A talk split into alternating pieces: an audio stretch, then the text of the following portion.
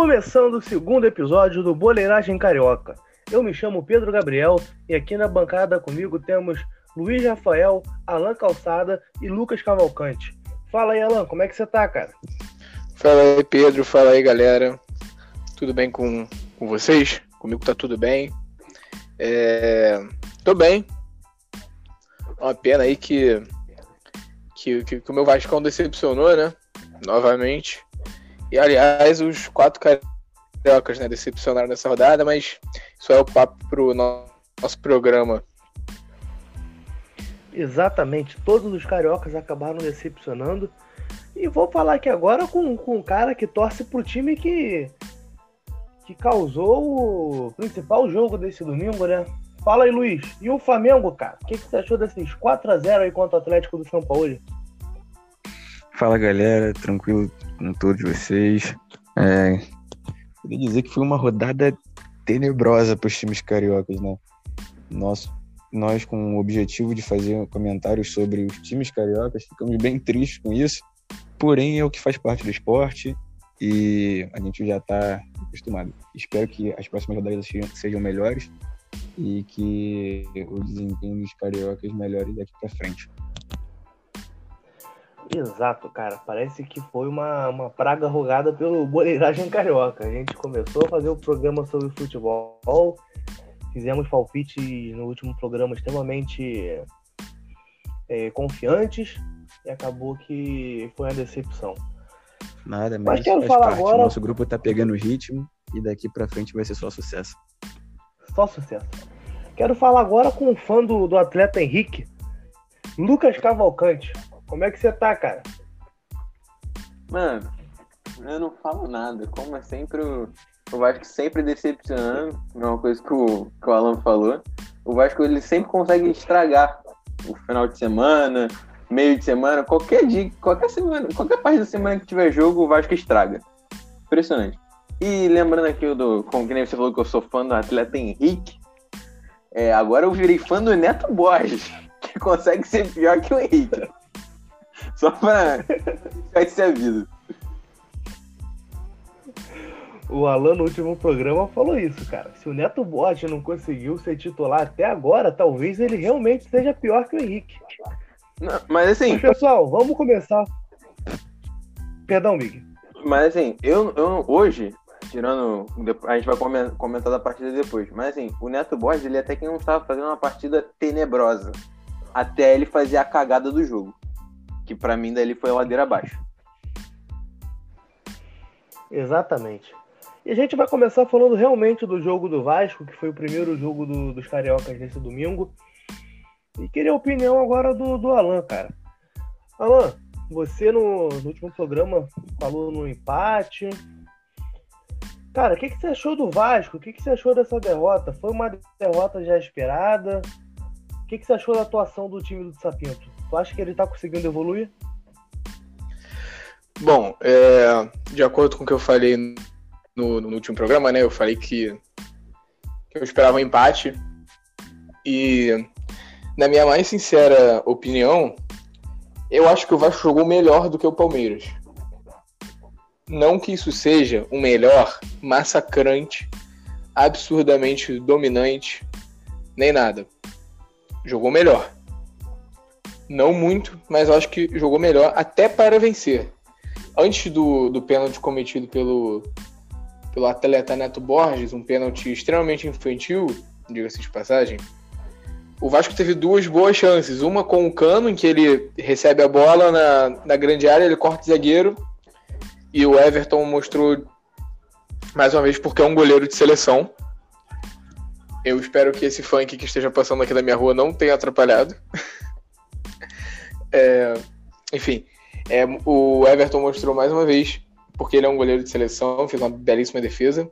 E teve uma outra também com o próprio Canning, que ele recebe a bola, domina, só que a bola escapa um pouco dele e ele perde o tempo da finalização. Aí ele tenta dar uma um, um tapa pro meio da área e a jogada não se concretiza. É...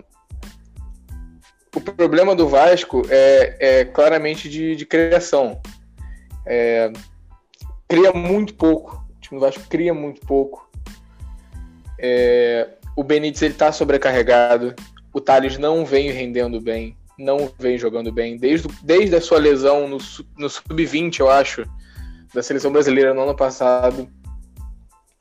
Ele não é mais o mesmo, infelizmente. É claro que ele é um garoto, ele vai oscilar muito, só que infelizmente o Vasco não tem dinheiro para contratar outros jogadores. Então acaba que nós temos que usar esse artifício da base. Por um lado é bom, por outro é ruim. Mas eu acho que assim, é... o, o, o, Ricardo, ele. Ricardo Sapinto, ele errou, eu acho, hoje nas mudanças. Eu não teria tirado o Cano e eu não teria tirado o Benítez. É, o Cano ele pode decidir uma bola e o Benítez em um passe. Poderia ter tirado o Thales, que estava muito mal, poderia ter tirado o Léo Gil, poderia ter tirado o André, poderia ter sacado um dos zagueiros para colocar mais um atacante. É, eu acho que ele mexeu errado, para ser bem sincero. Mas Alan, você. Eu gostei do seu, seu ponto de vista do jogo aí. Quero saber do outro Vascaíno aqui da bancada. Lucas, você concorda com essa visão do Alan? E eu queria, queria perguntar a mesma coisa que eu perguntei para o Alan para você. Como é que você analisa o trabalho do Sapinto até agora? Você vê uma evolução? Bem, eu concordo com, com boa parte do que o Alan falou. Praticamente tudo que ele falou eu concordo. Porque. Mas eu acho que o Vasco, o Vasco do Ricardo Sapinto, eu acho que tem que mudar um pouco a postura. É, eu entendo esse, esse esquema com três zagueiros para tentar fortalecer a defesa, que ele conseguiu. Acho que o Vasco é, tomava muito gol, é, tanto quando o Ramon era, era técnico e depois que ele saiu até encontrarem o Ricardo Sapinto, o Vasco tomou muito gol. O Vasco tomou praticamente é, gol em todos os últimos dez jogos que, que teve. Acho que até até o jogo do Corinthians o Vasco tinha tomado gol em todos os jogos. Então era um problema que realmente é, acabava quebrando as pernas do Vasco durante os jogos. E ele conseguiu resolver até o. Pelo menos nesse jogo ele conseguiu resolver. Porque o Vasco, o Vasco praticamente não foi atacado pelo Palmeiras. O Palmeiras tentava, rodava a bola, mas não tinha espaço nenhum. Só que na criação peca, porque você acaba é, deixando os três melhores jogadores do time só para puxar contra-ataque e não são jogadores de puxar contra-ataque. Tanto o Benítez, quanto o Thales, quanto o Cano não são jogadores tão rápidos para puxar um contra-ataque. O Cano passa longe de ser um jogador rápido. O Thales tem. A, ele é muito jovem, então ele até consegue puxar uns contra-ataques. Mas eu vejo o Thales mais como um cara para criar jogada do que para ser um, um jogador para poder sair só botar na frente e, e seja o que Deus quiser. E o Benítez, mesma coisa até, eles até conseguem, só que eles são melhores em outros pontos. Se vai jogar, se não propor o jogo, não como não amassando o adversário, mas pelo menos tentar subir um pouco a linha, tocando a bola ali, eu acho que o Vasco se daria muito melhor. E também eu não. Ele, esse esquema com três zagueiros até que funcionou, como eu falei, melhorou bastante a defesa. Mas eu acho que se o Vasco tivesse mais um meia ali, é, ou então mais um atacante, como o Gustavo Torres, que o Vasco contratou e já foi relacionado para esse jogo e chegou a entrar depois, eu acho que se o Vasco jogasse com o Benítez Tales e o Gustavo Torres, é, e o Cano lá na frente, seria melhor, porque daria é, mais, como posso dizer, mais ajuda pro, pro, tanto para o Thales quanto para o Cano, para ser mais municiado. E agora falando pro, do, do Ricardo Sapinto, eu acho que ele vem evoluindo a cada jogo. Infelizmente o time do Vasco sofre muito, tanto pelo elenco, tanto pelo time titular. É, a lateral esquerda é praticamente uma incógnita, nenhum dos dois consegue jogar bem. E até mesmo na base, o Riquelme, que é o lateral esquerdo do Sub-20, eu acho que não está longe de estar tá pronto para chegar e jogar no profissional. Tecnicamente, o moleque é um absurdo, mas ele é muito fraco. Então, eu acho que ele passa longe de ser até titular desse time de cima, que eu acho que ele não aguentaria. Mas eu vejo que tem uma evolução ali, tanto mais para defesa, mas para ataque falta muita criação ainda. E aí, Luiz, cara, o que, que você achou do jogo do Vasco? Você, você acha que o Vasco está evoluindo? Como é que você vê o trabalho do, do Sapinto, cara? Cara, assim como o Alan e o Big, eu enxergo sim uma evolução no time do Vasco.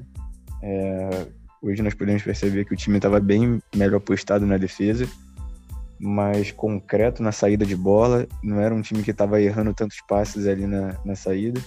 O Palmeiras, por exemplo, pressionou muito pouco o time. Os lances eram mais bolas rodadas em volta do campo, ou então jogadas pelas laterais com cruzamento.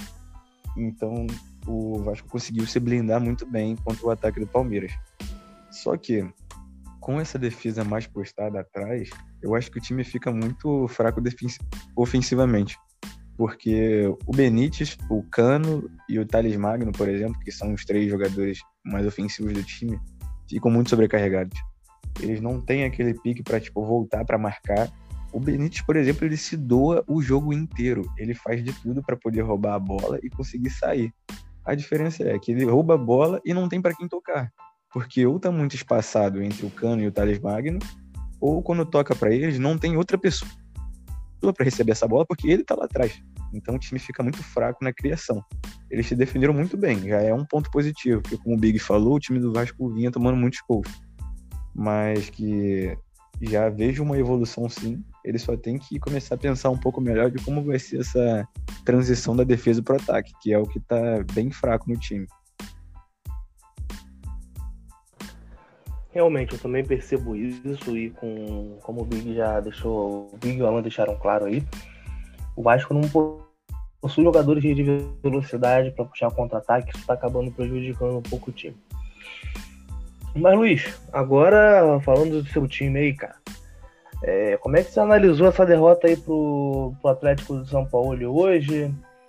Você acha que o, que o calendário apertado e o excesso de competições e, o, e as três competições que o Flamengo vem disputando, isso está atrapalhando o trabalho do Domenech? Bom, cara, eu era um dos torcedores que tentava ser bem, bem positivo e paciente com a contratação do Domenech e o início de trabalho dele. Porém, eu também já começo a achar que ele está insistindo em algo que não está dando certo ele continua todas as vezes insistindo nos mesmos erros, então o trabalho não vai para frente, não sai daquilo. Obviamente que o calendário está muito corrido. São muitos campeonatos um em cima do outro. A própria data FIFA que vem leva muitos jogadores do Flamengo. É, muitos também estão no DM machucados, então fica bem complicado. Mas fazendo uma análise sobre essas últimas partidas contra o Inter, contra o São Paulo e agora contra o Atlético Mineiro, foram três jogos que, cara, ele faz a mesma coisa. Ele continua insistindo. Sabendo que não deu certo, ele não tira o Léo Pereira do ele não tira o Gustavo Henrique do time e a defesa fica completamente exposta. Fica muito exposta. O Gustavo Henrique é um zagueiro muito lento e nós já temos outros dois laterais que também são lentos. Por mais que sejam muito habilidosos, o Isla e o Felipe Luiz não são aqueles jogadores que vão ficar limpando lambança do zagueiro.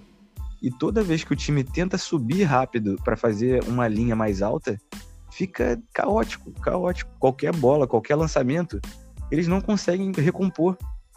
O Gustavo Henrique, nos últimos três jogos, ele deu um passe pro, pro Galhardo fazer um gol, ele deu um passe pro Brenner fazer gol, ele fez um pênalti no Brenner no mesmo jogo, e agora, nesse último jogo, ele já começa o jogo, tipo, aos quatro minutos, se eu não me engano, fazendo um gol contra. E depois, ele não acerta quase nada, quase nada. Ele é muito lento, ele é ruim na saída de bola. Nas bolas aéreas, é o único ponto assim que a gente pode dizer que ele é normal, porque ele é um zagueiro alto e consegue chegar bem nessas bolas aéreas. Mas em compensação, em todos os outros fundamentos, fica muito difícil. O meio-campo, eu acho que ainda sente muita falta do Arrascaeta. O Diego, que também é o reserva imediato, quase um 12 jogador do Flamengo, também está tá lesionado, então dificulta ainda mais, porque quando vai substituir, a gente tem que sempre colocar ou um atacante, um volante ou improvisar alguém no meio campo. Então fica bem complicado. É, eu acho que o Gerson, o Thiago Maia e o Arão não deveriam jogar juntos. Por mais que o Gerson seja craque, ele seja muito habilidoso para e possa jogar mais à frente, eu ainda acho que ele rende mais jogando ali na posição de origem dele, que é volante. O Everton Ribeiro ainda não conseguiu reencontrar o futebol dele de, de sempre. Para mim, é um disparado melhor jogador em, na, em atividade no futebol brasileiro, mas que depois da volta da seleção não consegue render o que ele rendia antes. Ele tá fazendo partidas bem mornas, errando muitos passes que dificilmente ele errava, umas, cri umas criações que ele sai em contra-ataque e dá uns passes que ninguém entende. O... E um outro ponto, cara, que eu acho que já tá. É um dos mais repetitivos junto com o Gustavo Henrique na zaga, é nas substituições. No segundo tempo, por mais que o time esteja horrível, quebrando a bola, o Domenech demora muito para poder substituir e sempre que ele substitui, ele coloca os mesmos jogadores. Ele insiste no Michael, que não tem mérito algum, cara. O Gustavo Henrique e o Michael não fizeram nenhuma boa partida pra gente olhar e falar, cara, eles merecem entrar no segundo tempo. Todas as partidas que, ele entra, que eles entram, eles são criticados, eles jogam mal. O Michel fez um gol agora depois de muito tempo. Uma partida, mesmo assim, uma partida que não foi boa.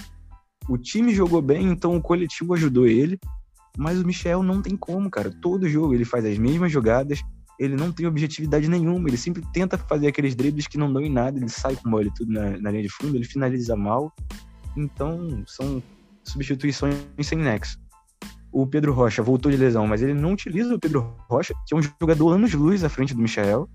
E agora, hoje, por exemplo, tinha a volta do Gabigol, que todo mundo esperava que ele fosse colocar um trio de ataque Pedro, Gabigol e Bruno Henrique. Ainda mais precisando de uma reação. E ele não fez isso. Ele preferiu colocar o Michael e o Lincoln. Então eu acho que fica difícil assim. A gente tenta apoiar, tenta ter calma com o trabalho, mas eu acho que já chegou no limite. Não tem como mais insistir nos mesmos erros de sempre e ver que o time não tá rendendo. Lucas, no, no, programa anterior você, você falou que o Flamengo ia ter muitas dificuldades para jogar agora contra o Atlético por conta da saída uh, por conta da pressão na saída de bola que, o, que os atacantes do Atlético exercem. Você... Acabou se confirmando, né? Você que é um grande conhecedor do Atlético Mineiro, cara, como é que você analisou essa partida do Galo, cara? Olhando, olhando pelo lado do, do atleticano. Como é que você, analisou essa partida? Cara, essa partida me surpreendeu muito. Porque eu achei que o Atlético ia vencer. Eu achei que o estilo de jogo, que nem eu falei no último episódio, o estilo de jogo do Atlético é, consegue afetar bastante o estilo de jogo do, do Flamengo, mas o São Paulo me surpreendeu, cara. Porque geral, o normal do Atlético seria jogar com, com a linha ali do, de quatro defensores, os dois os dois zagueiros e os dois laterais, os três meias e os três atacantes. Aí quando tivesse a bola, ia usar o, o, o Guga como um terceiro zagueiro, um falso zagueiro ali, e liberar o Arana. Que é assim que o Galo joga normalmente. Só que ele, ele surpreendeu, ele colocou três zagueiros, é, botou o Guga e o, e o Arana para meia e deixou os três lá na frente. O, o Savarino, é, Savarino não, não lembro. O Keno, o Savarino e o Sacha. E jogou assim, com os três zagueiros. E isso, cara, eu acho que o Atlético conseguiu fazer a melhor partida do campeonato depois que o São Paulo assumiu, né? É, porque hoje o Galo jogou muito, cara, neutralizou o Flamengo. E foi um negócio que eu, que eu até cheguei a falar com meu pai enquanto a gente estava vendo o jogo. Que o Atlético geralmente toma muito gol porque dá muito espaço. E hoje, contra o melhor time do, do Brasil, né, praticamente, em peças, não conseguiu sem, não, não ser vazado, né? E com um ataque bem forte, com Pedro, Everton Ribeiro e Bruno Henrique. E mesmo não jogando bem, sempre vão conseguir alguma coisa. Então o Galo me surpreendeu e no primeiro tempo o Galo jogou de um jeito um pouco diferente, em questão de postura. Não estava naquela de pressionar o tempo todo, estava um pouco jogando atrás da linha da bola, mas saindo muito rápido no contra-ataque, né? Porque você tem Keno e Savarino dos dois lados e com o Felipe Luiz e Isla subiram toda hora, pô, foi a festa da, da bola nas costas ali, filho. Tá maluco. E foi, para mim foi assim que o Galo conseguiu ganhar e neutralizar praticamente o time do Flamengo inteiro. E também, agora falando um pouco do Flamengo, eu acho que o, que o Domi, ele, sei lá, eu acho que ele tá meio perdido. Eu tinha visto um, um cara, um torcedor do Flamengo falando, uh, um, acho que se eu não me engano é um cara que tem até canal no YouTube, mas eu não sei o nome dele, falando que o Domenech ia entrar com o Tuller hoje na, na zaga. Só que depois que ele, que ele viu que o, que o Atlético ia jogar com três zagueiros, ele resolveu trocar e botar o Gustavo Henrique por causa da bola aérea. Aí na minha cabeça eu pensei, cara, o, o Galo quase não usa bola aérea. Tipo, o Galo ataca muito pelo lado. Óbvio que tem cruzamento, mas os zagueiros, os zagueiros nunca vão estar ali na, na, é, no- na hora do cruzamento. Quem vai estar é os atacantes, os atacantes do Galo não são tão altos. Mais alto ali é o Keno, que nem é, nem é tão fazedor de gol assim. Então eu acho que ele tá meio perdido com esse time do Flamengo. Os números do, dessa partida agora do Flamengo e Atlético são, são bem parecidos com, o número da, com os números da, da primeira partida do campeonato. É, posse de bola é muito próximo, chute a gol é muito próximo. E nessa partida o Atlético conseguiu fazer gol. E um ponto que eu queria que destacaram na, inclusive na, na narração do jogo é o seguinte: o Sacha parece que agora, com a sombra do Vargas, que acabou de chegar, ele vai começar a fazer gol. Eu acho que é o efeito sombra do já do, do Vargas. Alanzinho, você acha que o Vargas vai agregar muito nesse time do Atlético? Você acha que ele vai conseguir resolver o problema de, de- o problema ofensivo do, do Galo? Ah, o meu amigo, é, eu acho que sim, o Vargas é um, é um grande jogador. É, eu, eu realmente não sei qual é a idade dele, mas a princípio ele não é mais um garoto, né? É, vou, vou até dar uma, uma olhada aqui. O Vargas, ele tem 30 anos, então assim, já não é mais um garoto.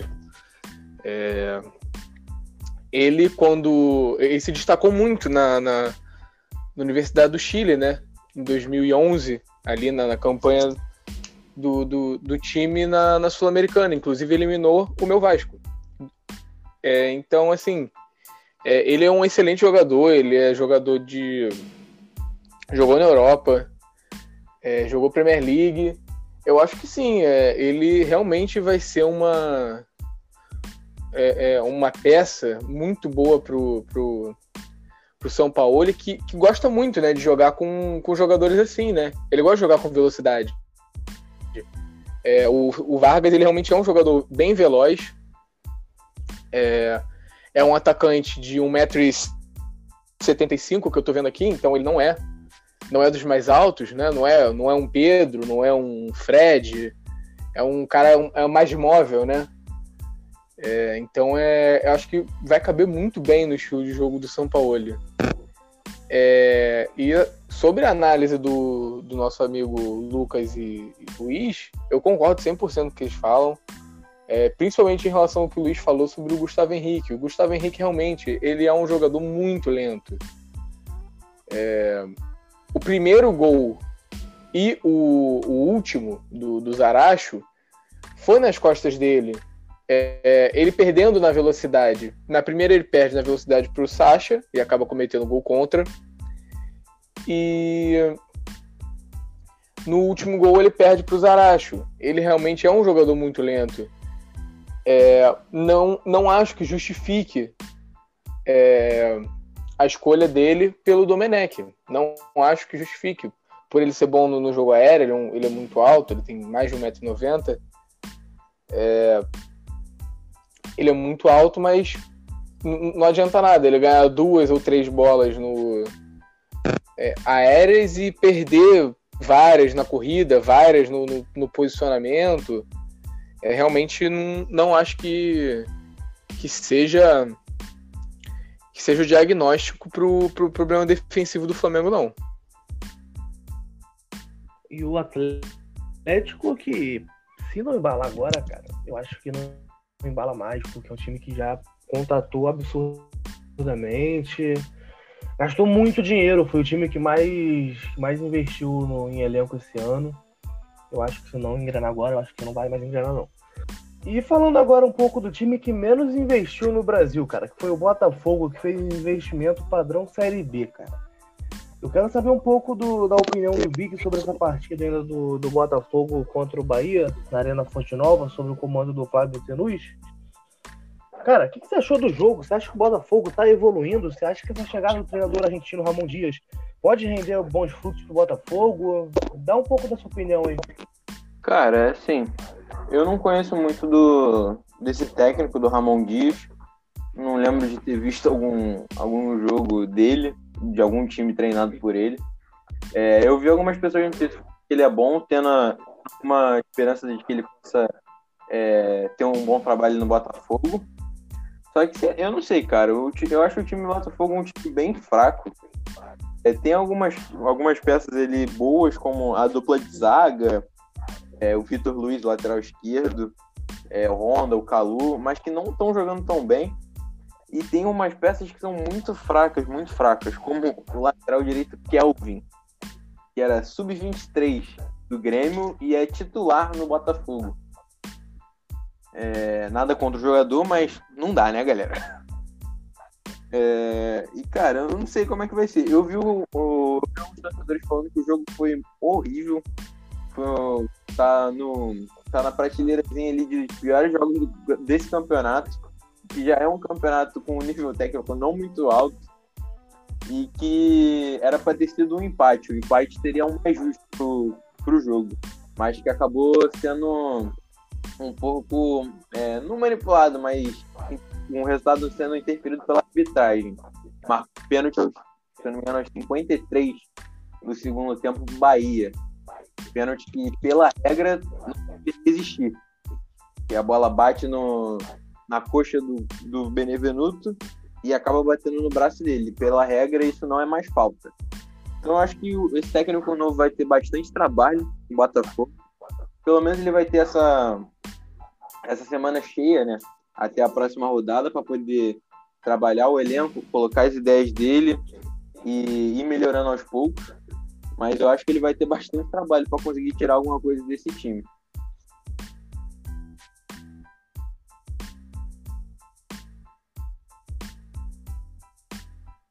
Tava falando aqui, só que o microfone estava desligado. É, pessoal, sempre que o Big falou assim, porra, com todo respeito ao Kelvin e tal, sempre que a gente falar de um jogador aqui, criticar, nós não estamos falando da pessoa do jogador, sim do profissional. É, o Kelvin pode ser uma excelente pessoa, mas como um Concordo. profissional de futebol, ele não rende. Então, sempre deixar isso aqui claro, que é para não. É para não parecer que é perseguição a algum atleta ou algo do tipo. Alanzinho, queria saber de você agora também sobre a partida do Botafogo, cara. O que, que você achou do, do jogo contra o Bahia? O time do Botafogo é muito fraco, né, Pedro? É, é um time que carece muito de criação. Não fez nenhum gol no, na equipe do Cuiabá pela Copa do Brasil. Não, não é uma equipe que faz muitos gols. A zaga é frágil. O Benevenuto, que é, outrora já, já, já se mostrou ser um bom, um bom zagueiro, vem caindo um pouco de rendimento. O, as laterais, apesar do Vitor Luiz ser, ser um bom jogador, já teve até uma passagem anterior pelo Botafogo. É, ele não, não vem rendendo também tanto assim. Inclusive, perdeu um pênalti contra o Ceará no, na última rodada pelo Brasileirão. E o, o como o Big falou, o, o, lateral direito Kelvin, ele realmente ele parece não estar tá pronto ainda, né? Ele é novo, beleza, mas realmente ele não, ele não traz uma, uma segurança. Os cabeças de área também não, não tem um destaque muito grande. O José Wellison, que veio do, do Atlético Mineiro, ele assim ainda não encontrou de novo o bom futebol dele, que ele é, chegou a jogar bem no Galo. O, o Caio Alexandre é um garoto, acho que ele tem 20 anos ou 21 anos, também é bem novo. Esse é bom jogador, eu, eu, eu já, já vejo um, é, que ele tem como ser lapidado.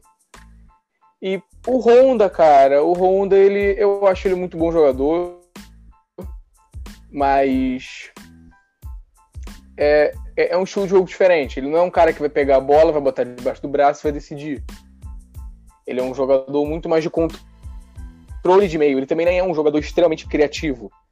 Ele é um jogador muito de controle de meio de campo, controlar o ritmo e tudo isso. Mas ele não é realmente um, um cara extremamente criativo.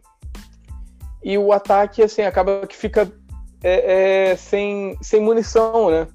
Parece até um problema já que, que até o Vasco também tem esse problema, que é poucas peças para municiar o ataque. O, o Babi é bom jogador, ele é um atacante, mas ele consegue, ele é bem alto, ele, ele consegue cair para os lados, ele volta para marcar, ele faz a recomposição de meio, ele realmente é bom jogador.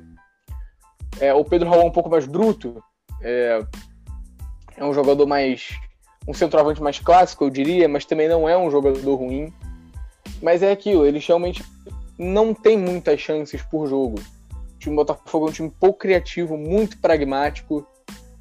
É, eu acredito que o Botafogo realmente é, seja um time para brigar por rebaixamento, infelizmente. É uma, é uma pena, o Botafogo é um clube incrível, uma história linda. É, eu acho que não tem muito mais o que fazer, o Botafogo realmente é isso. É para brigar por rebaixamento. No, no, último programa, inclusive, cheguei a falar que, o, que eu achava os 11 do Botafogo melhores do que do Vasco. Acabo continuo, eu continuo achando que nome meu nome eu acho que é um time melhor, mas realmente não vem dando liga. Infelizmente, eu também acho que vai ser um time para brigar por, por rebaixamento. Luiz, você também acha que o time do Botafogo briga por rebaixamento, cara? É... No último programa você falou que não achava o time do Botafogo melhor que o do Vasco. Acredito que continue não achando.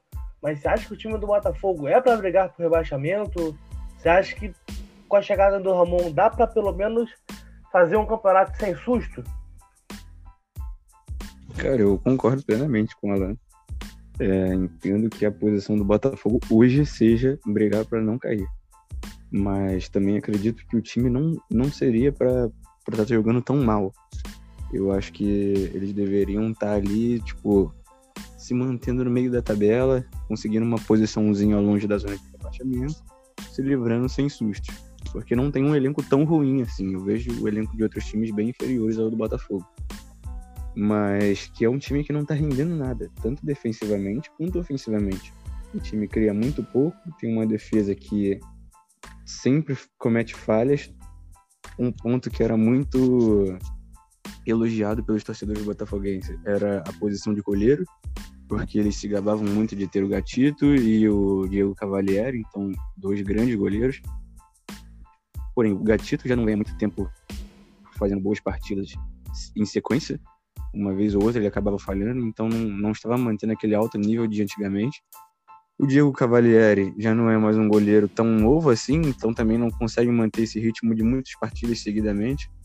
Então está propenso a cometer algumas falhas e lesões. E agora, no momento, eles estão sem os dois. Então, o Saulo é o goleiro que todos os torcedores botafoguenses têm pavor.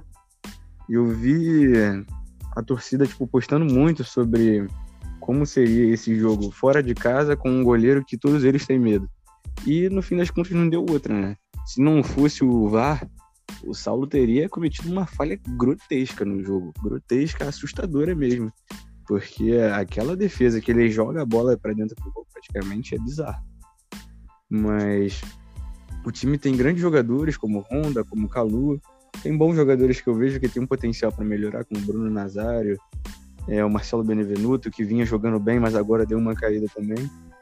Só que ainda não se encaixaram, não encontraram um esquema que beneficie o time e que faça o time jogar um futebol vistoso. Eu realmente concordo. O Botafogo, a torcida do Botafoguense é, tinha como muito orgulho essa posição do goleiro, com dois goleiros de altíssimo nível que felizmente não vem rendendo. O Gatito não vem rendendo muito e o Cavalieri agora ficou fora dessa partida. Agora vamos passar pro, pro último jogo do, dos Cariocas nessa noite, que foi o jogo do Fluminense, 1x0 pro Grêmio no Maracanã. Foi um jogo que particularmente fiquei com muita raiva, os amigos sabem. Palavras de baixíssimo escalão no, no grupo. É, foi bem complicado. É, eu vou comentar essa partida, mas logo após do nosso amigo Lucas Pereira Cavalcante comentar um pouco sobre esse Fluminense Grêmio. Cara, esse Fluminense Grêmio foi um jogo bem, bem estranho, porque eu esperava mais dos dois times. O, O, Fluminense esperava mais do Fluminense que vem numa boa fase. Óbvio que sem o, sem o Nenê, que assim, não acho que seja um jogador que faça tanta diferença é, na criação do time, mas é um cara que, pô, mano, o cara com 39 anos jogar a quantidade de jogos que ele joga, do jeito que ele joga, e assim, não tendo uma influência tão grande na, na criação do time, e quando é. Quando tipo, precisa dele, entre aspas, para sei lá, fazer um gol, um pênalti, uma falta, um chute de longe, ele tá sempre ali. Isso tipo, os, os, os tricolores não podem reclamar. O Nenê já salvou muito. É, muitos jogos do Botafogo, do Botafogo, do Fluminense. Mas sei lá, eu achei um jogo meio estranho. O Fluminense tem muita dificuldade de criar. E o Odaí hoje é uma inventada. Ele colocou o Caio Paulista, que é um atacante. Ele é tipo um Ribamar. Eu falo que ele é um Ribamar tricolor. Ele me lembra muito Ribamar. É um cara que briga muito, mas tem zero, é zero técnica é, de um lado. E do outro, se eu não me engano, é o Wellington Silva, que é um jogador muito irregular. Não consegue ter uma estabilidade no. É, não consegue jogar. Não consegue se regular, não consegue jogar bem em vários jogos. E no meio ele botou o Michel Araújo, né? Que é um, se eu não me engano, é uruguaio. Que é bom jogador, mas também eu acho que rende mais pelo, pela direita, não, não pelo meio. E na frente o Fred, né? Que é, que é a, o cara para ser municiado ali na frente. E mesmo assim não conseguiu criar quase, quase chance nenhuma pro Fred, né?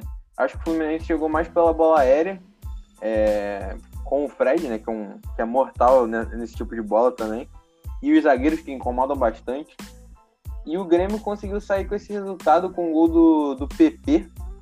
E, e depois, quando, depois que fez o gol, acabou a, o, Renato acabou abaixando a linha do Grêmio jogando praticamente no contra-ataque.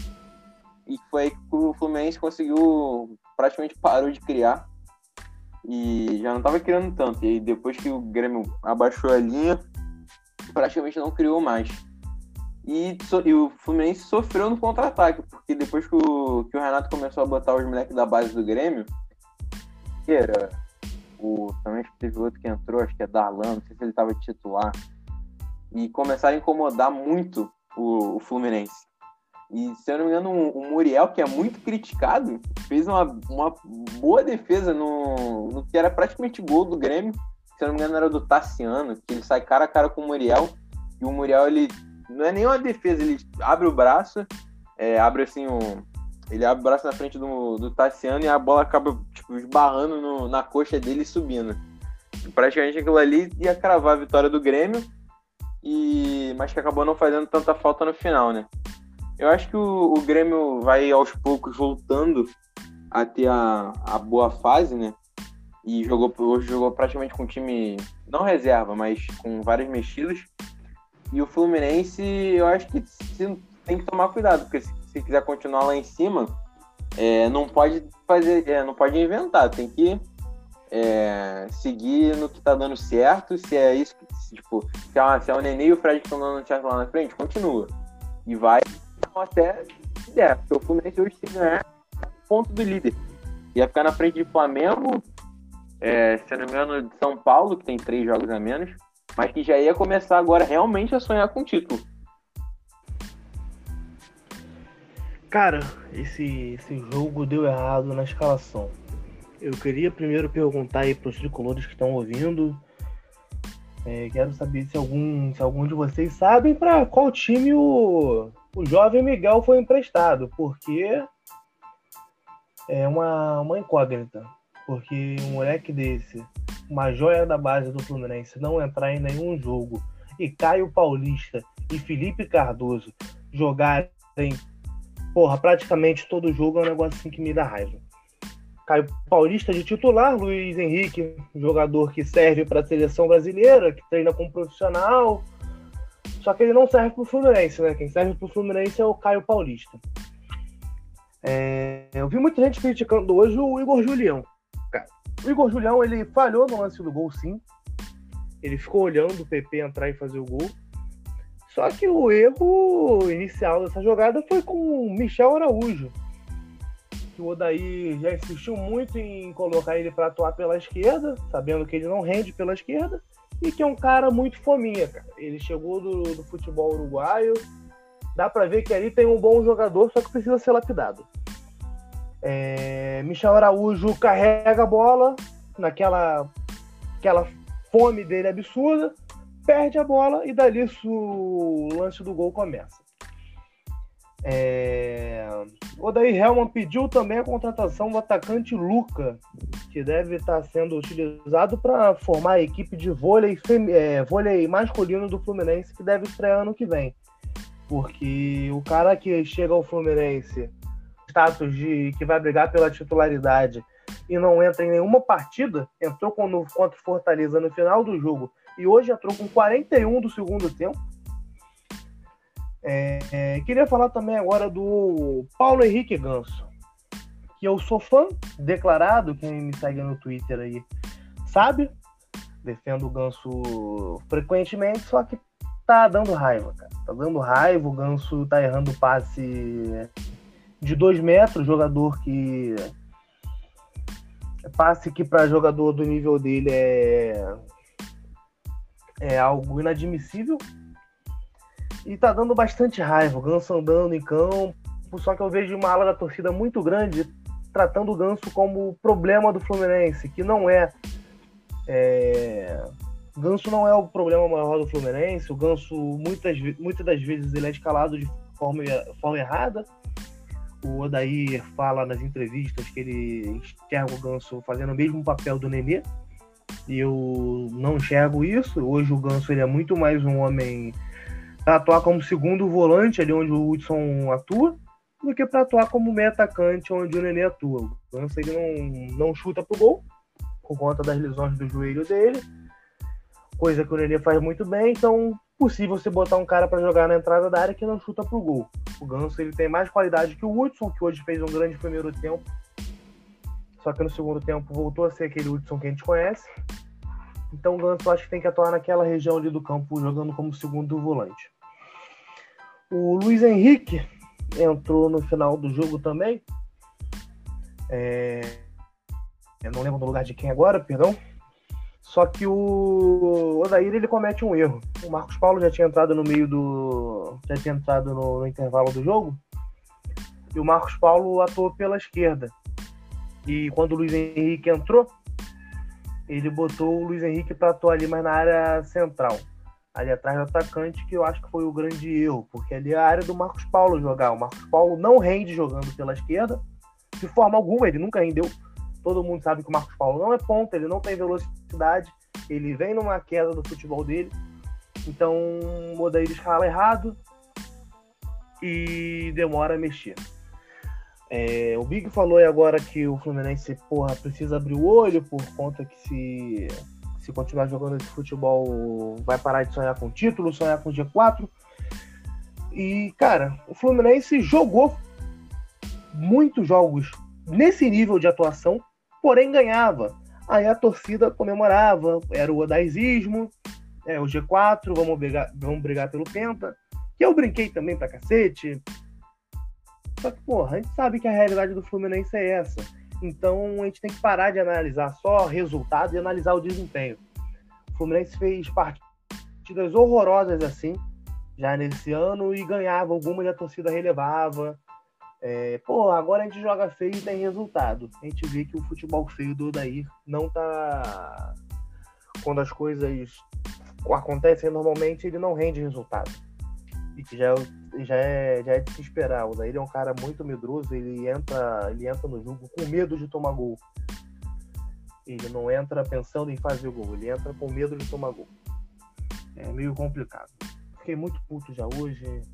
E passar essa bola pro, pro mestre Alanzinho, cara. Alanzinho, o que, que você viu do jogo aí?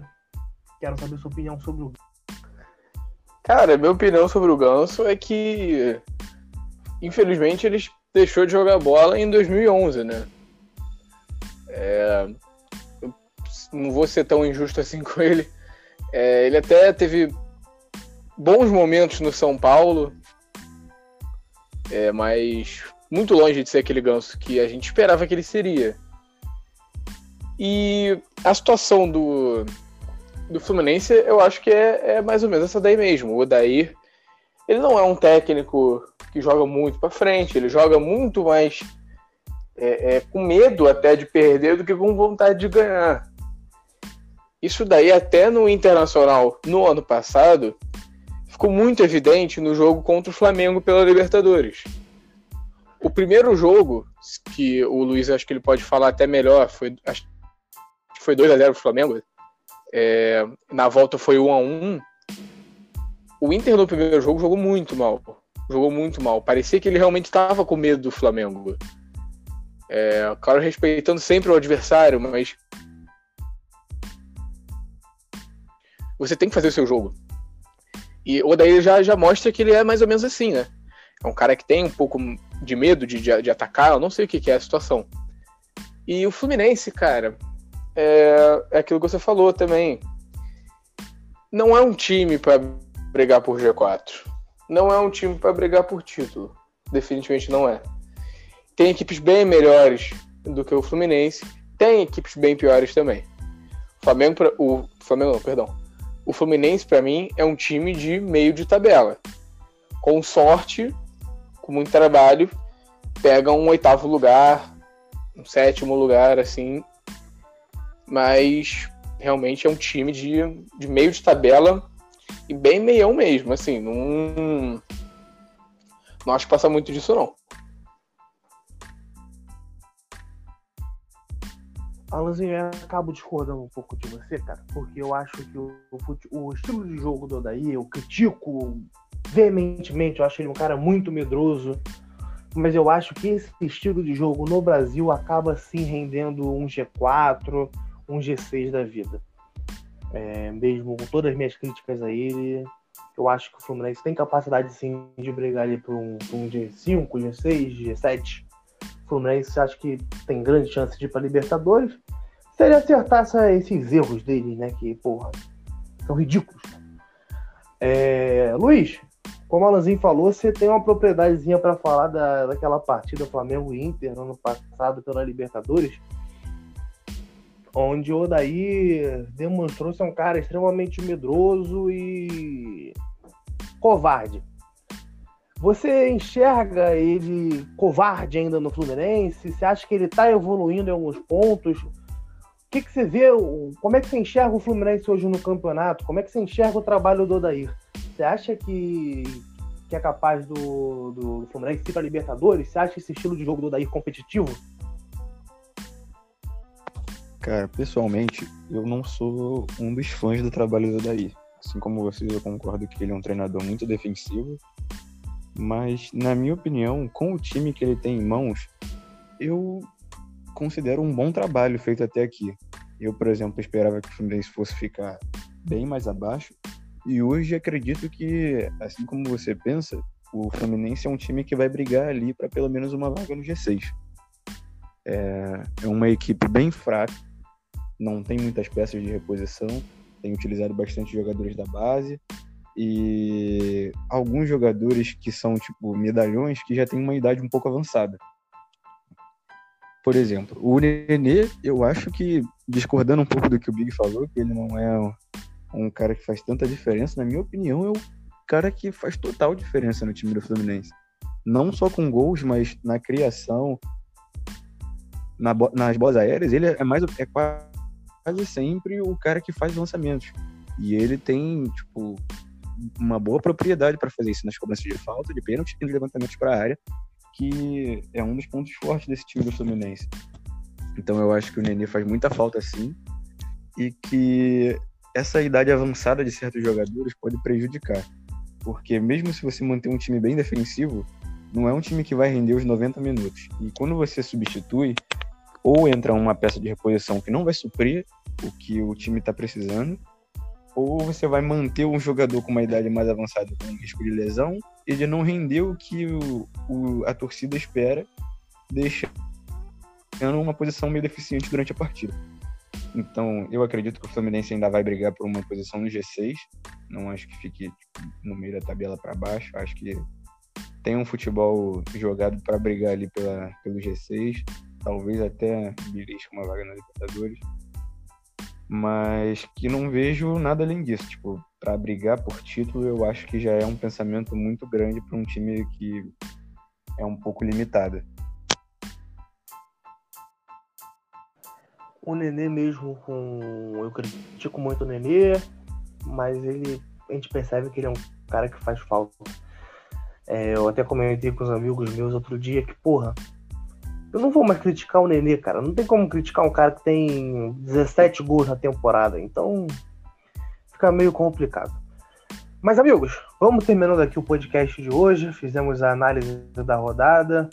Estamos de volta provavelmente na quarta-feira, onde vamos ler, vamos comentar aqui.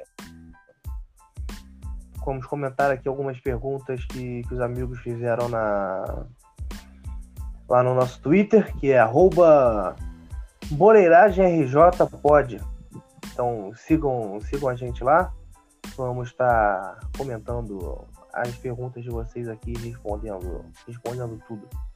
Alanzinho, seu parecer aí e só. Meu parecer é que infelizmente nessa rodada não deu para nós cariocas, mas que na próxima aí, se tudo der certo, faremos um podcast mais alegre, comentando melhores atuações dos times cariocas. Obrigado a quem ouviu.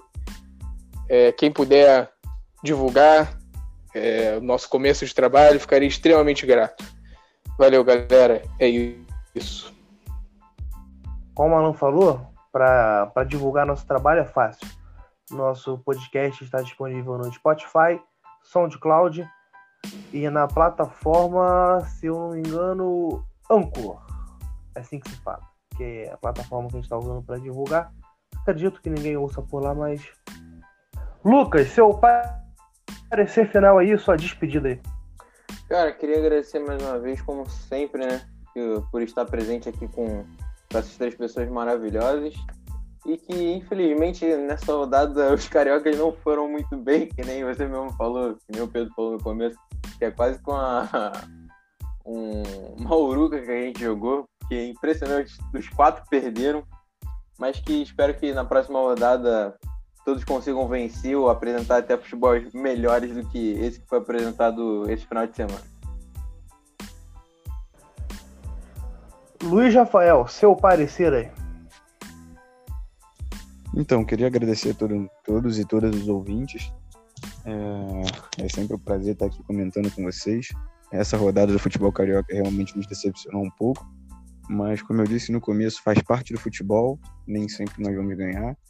E o importante é sempre poder estar aqui comentando e falando sobre o que foi o futebol carioca, dando a nossa opinião e podendo divulgar ainda mais esse nosso podcast novo. Exatamente, amigos. É, nosso podcast está disponível no SoundCloud, Spotify. Em breve estaremos também no Apple Podcasts e no Google Podcasts. Eu me chamo Pedro Gabriel e esse aqui foi mais um episódio do Boleiragem em Carioca, o podcast que não tem nenhum compromisso com a imparcialidade. Fiquem com Deus e até a próxima. Valeu!